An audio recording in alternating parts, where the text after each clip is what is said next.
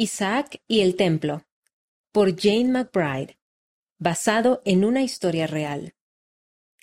Isaac se mecía de un lado al otro en el asiento. Miró por la ventanilla del auto. Iban a visitar al abuelo y a la abuela. También iban a ver otra cosa especial. ¿Cuándo veremos el templo nuevo? preguntó Isaac a su mamá. Mañana, respondió ella. Isaac sonrió. Por fin Isaac y su familia llegaron a casa de la abuela y del abuelo. A la mañana siguiente, Isaac se vistió con su ropa de domingo.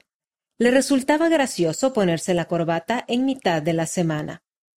Isaac desayunó con su familia y luego fueron en el auto al programa de puertas abiertas del templo.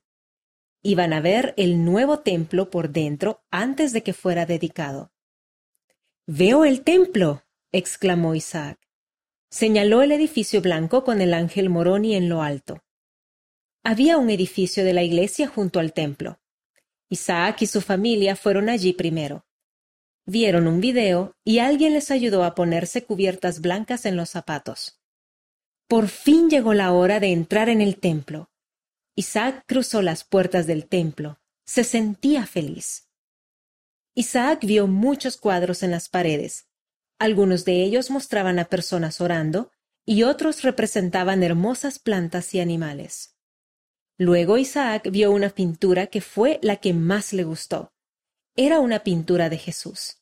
Jesús estaba de pie con los brazos abiertos.